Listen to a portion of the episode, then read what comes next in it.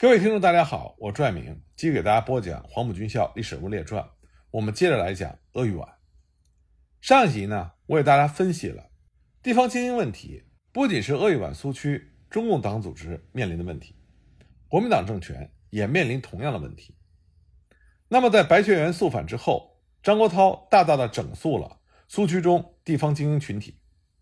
尽管这并不代表着苏区的政权自此之后。就是建立在广大人民群众之中，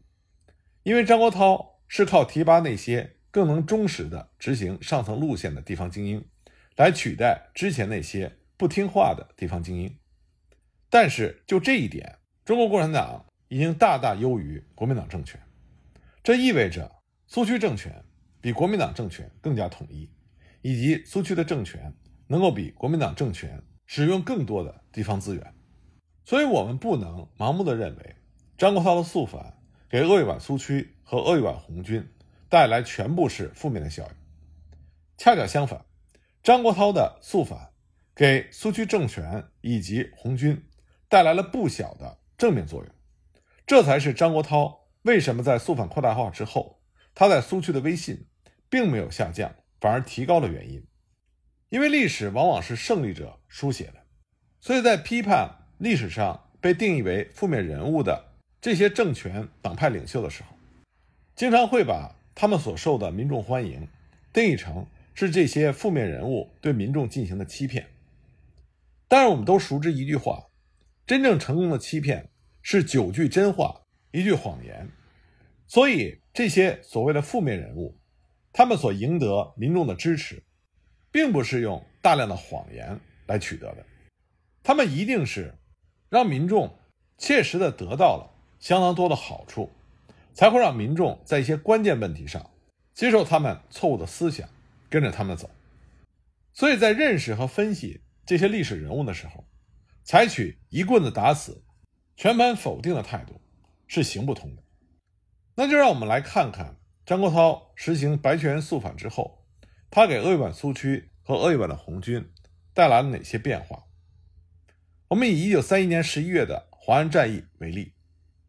一九三一年十月七日，红四方面军在黄安七里坪宣告成立。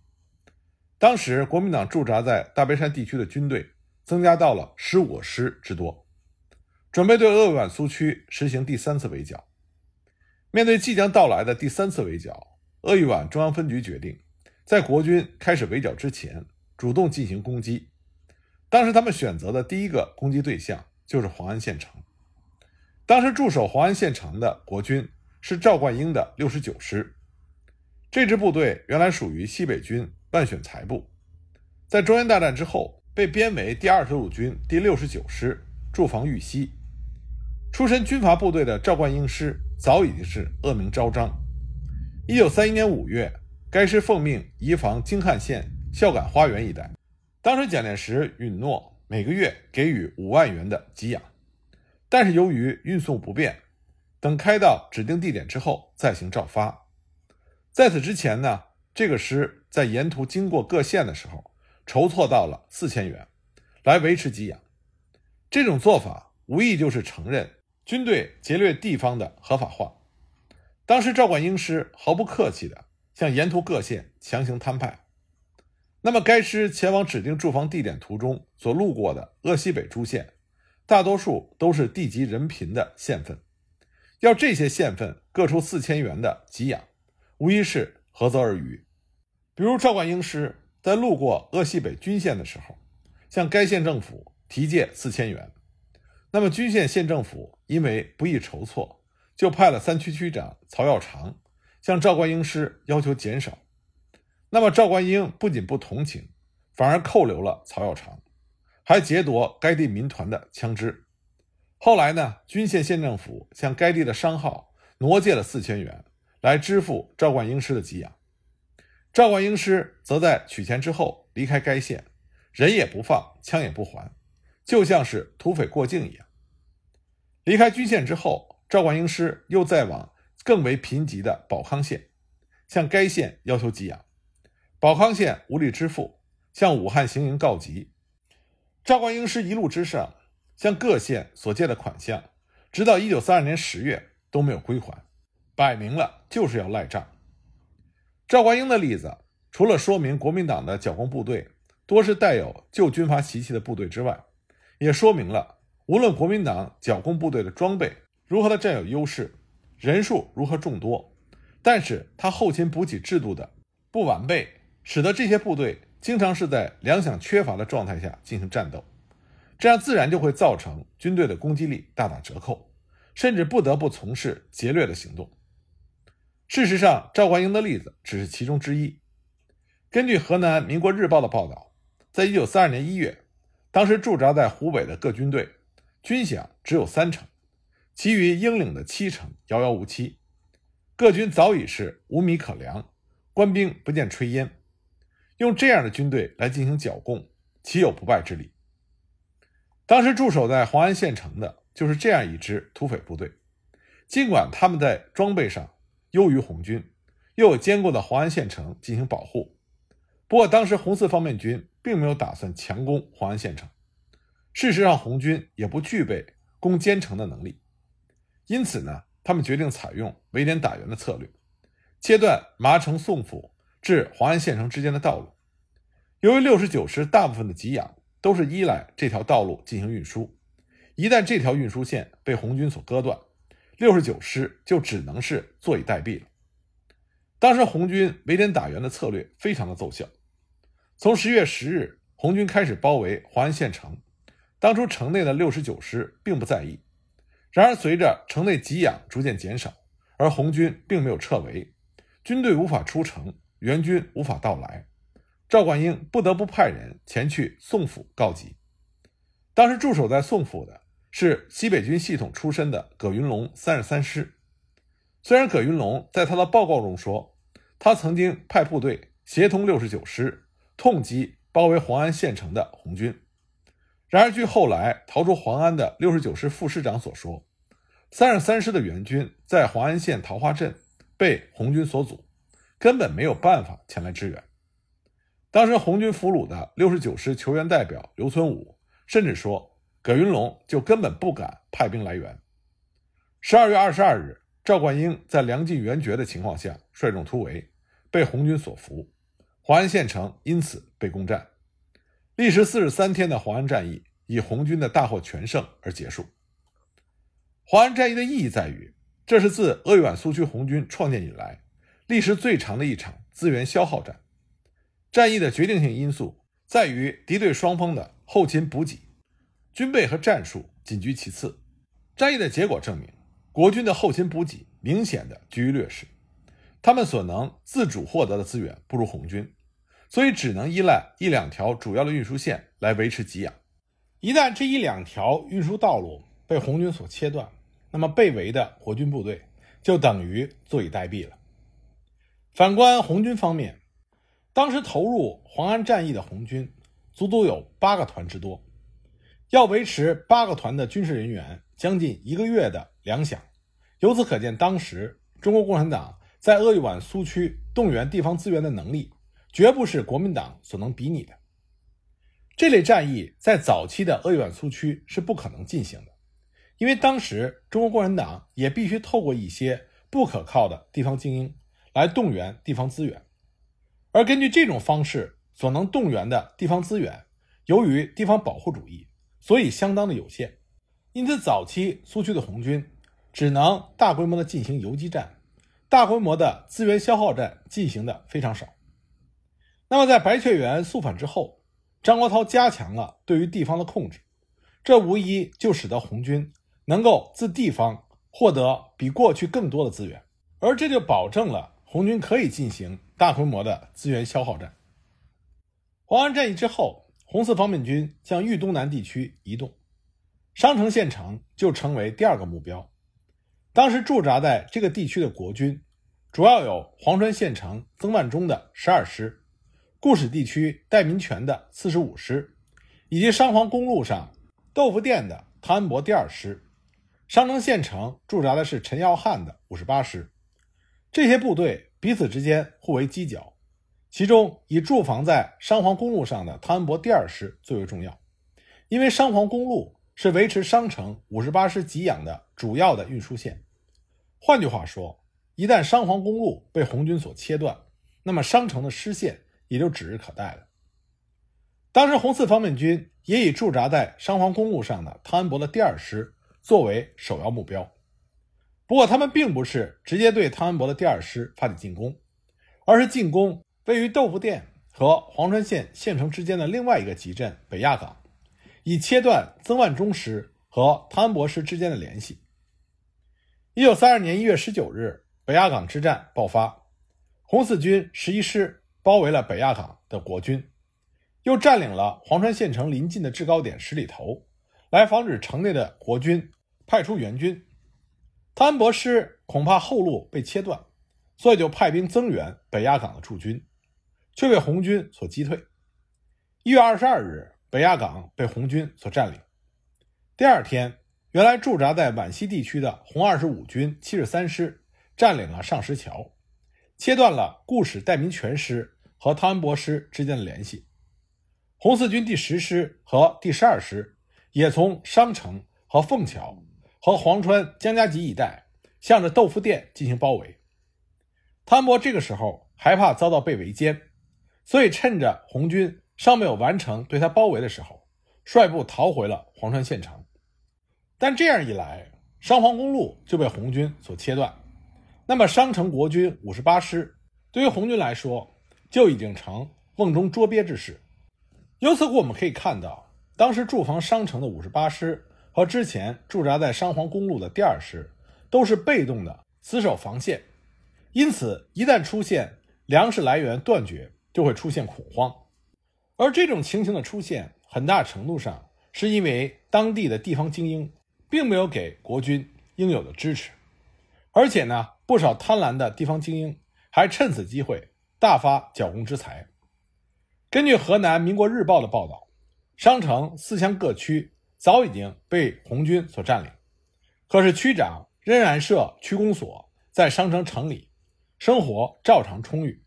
而其生财大道就是向该区避难逃入城内的稍有资产者进行敲诈。强行掠夺，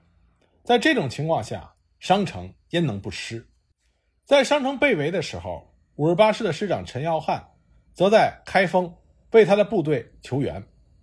当时，陈耀汉在商城就曾经大骂汤恩伯，他说：“他不仅不加援助，反而退至黄川东乡。其实匪并不厉害，乃是兵不打才显出匪厉害。过去赤匪打哪个师？”哪个师抵抗，不打哪个师，哪个师就不过问了。如此一来，赤匪怎么能够不猖獗呢？对于中央政府让军队剿共，又不给剿共军筹足粮饷，陈耀汉更是大为不满。他说：“赴京任务是因为军队没吃的，向中央要两个钱，结果分文没有要到手。那么军队为了维持生存，只能向民众掠夺。但这样一来，军队就根本无法在当地长期生存。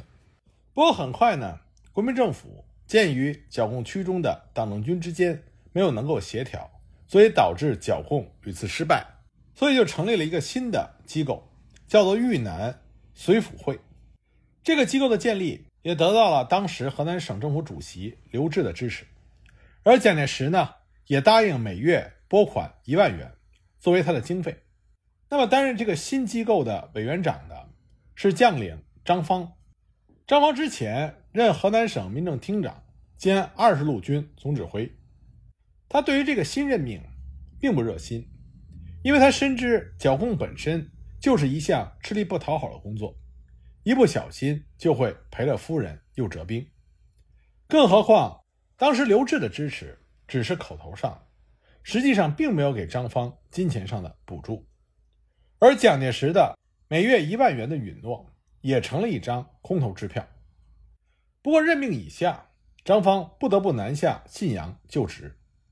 可是当他到达豫南地区的时候，发现情形比他原本想象的还要糟。各支剿共的军队坐守城池，互相不联系，眼看着就要个个被击破。而其中很多部队早已是断炊许久，饥寒交迫。而且由于剿共的原因，河南驻军增加，军队的费用几乎无法维持。尽管当时河南省政府允许军队就地筹饷，但这只是杯水车薪，于事无补。更何况当时豫东南诸县早已破产，黄川还出现了烹尸以果腹的情形，信阳每天都有人饿死，县城内外死人的臭味到处可以闻到。而所谓支持国民政府的地方精英，仍然贪婪地大发着剿共财。所以张方曾经说过一句话：“军事剿共只是扬汤止沸，只有消灭这些土掠贪吏。”才是釜底抽薪的根本办法。那么，在巧妇难为无米之炊的窘境中，张方被迫出兵援助商城。一九三二年二月七日，张方命令二十五军范章龙的二八旅，协同第十二师、第二师，一共十九个团，向商城出击。那么，在路过豆腐店的时候，遭到埋伏的红军袭击，汤恩伯等人狼狈地躲藏在一家农户的磨道中。等到红军离去之后，才逃难。这一战，国军几乎是全军覆没，汤恩伯因此遭到了蒋介石的撤职。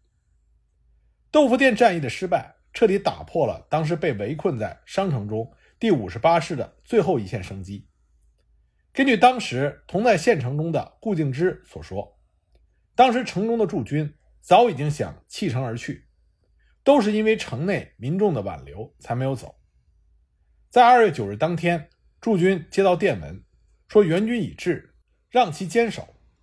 可是，在二月十日午后一点，又通知城内各机关，连同城内的居民，分西南两门掩护冲出。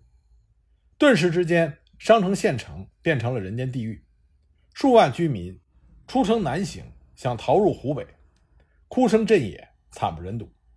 也就是二月十日同一天，红军占领了商城。这次作战被称之为商黄战役。商黄战役之后，红四方面军又先后在三月二十二日至五月八日和六月十二日到十七日，进行了皖西苏家埠和黄川光山两场战役。那么，红四方面军在苏家埠和黄光这两场战役中，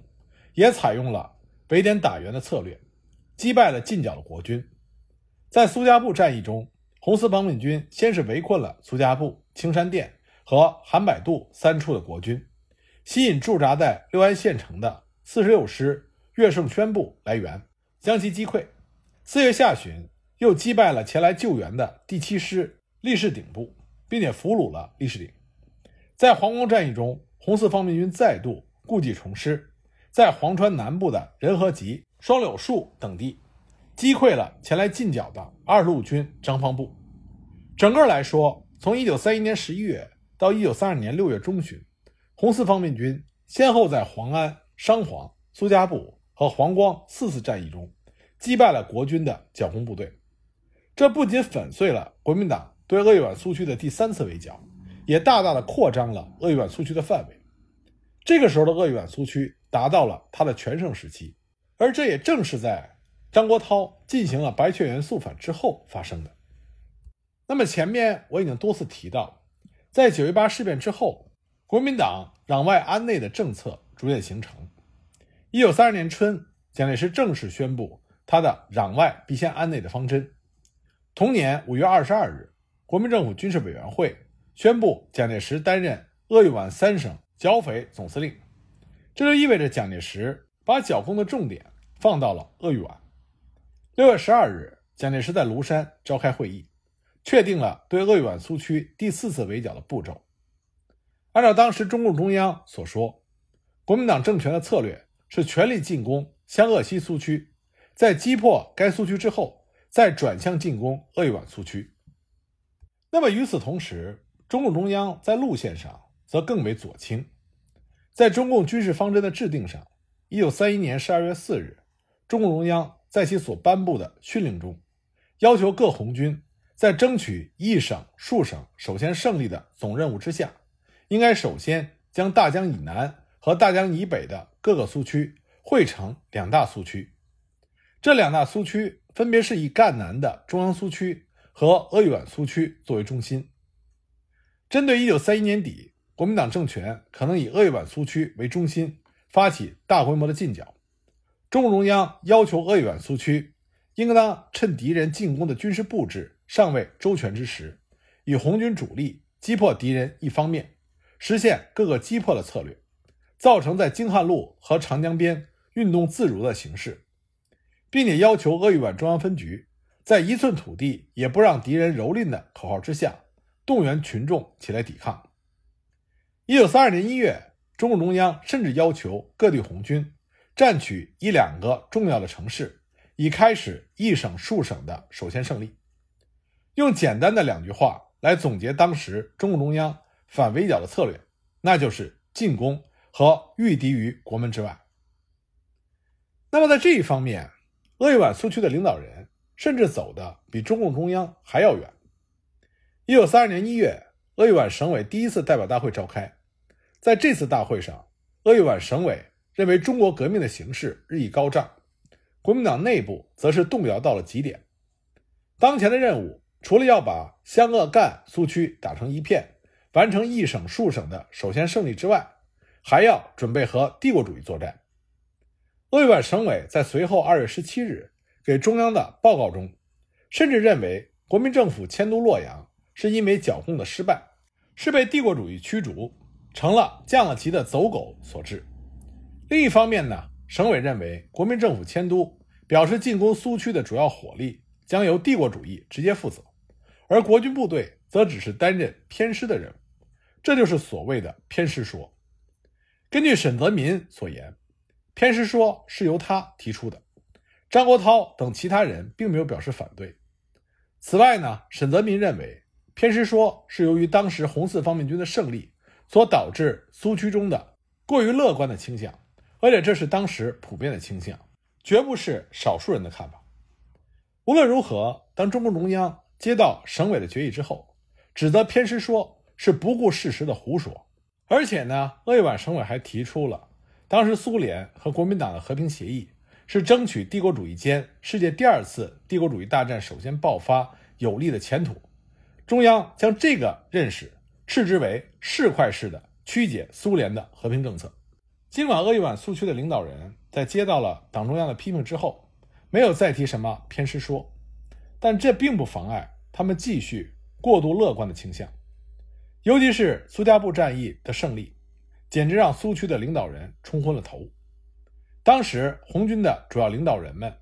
甚至提出了进攻六安城、直出合肥、舒城、进逼安庆的口号。不过呢，由于种种原因，红四方面军并没有能够执行进逼安庆的疯狂计划，而是转回豫东南地区进行了黄光战役。在黄光战役中，鄂豫皖中央分局可能获知了中共中央六月五日给各苏区的军事训令。在这个训令中，中央要求红四方面军向西运动，造成京汉路两侧孝感、武胜关间比较巩固的新的苏区。必要的时候可重新进攻黄陂，威胁武汉。当时红四方面军的确是按照着中央的军事计划向京汉线出击，并且准备在消灭了该地的国军之后南下黄陂、宋部。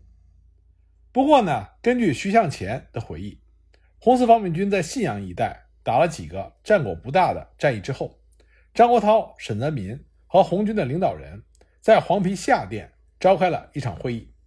在这次会议上，徐向前和陈昌浩建议让红军在鄂豫边界的赤白交界区暂作休整。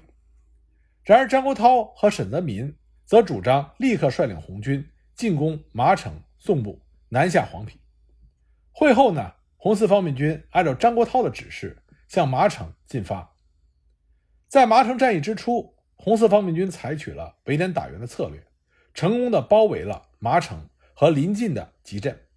并且趁势南下宋部与黄陂的仓子部。然而，在这个时候，国民党所部署的第四次围剿军队也开始对鄂豫皖苏区发起了攻击。七月中旬，国军第四师师长徐廷瑶所率领的第一纵队向霍丘发起了进攻。当时镇守霍丘的红二十五军军长邝继勋采取了以城攻城的策略，坚持死守霍丘城。张国焘在电报中得知这种情况之后，气得立刻派蔡申熙前往霍丘，但是为时已晚。当蔡申熙到达霍丘的时候，霍丘已经被国军所攻占，邝继勋因此而被免职，由蔡申熙继任红二十五军军长的职务。那么之后战况的变化，我们下集再继续给大家讲。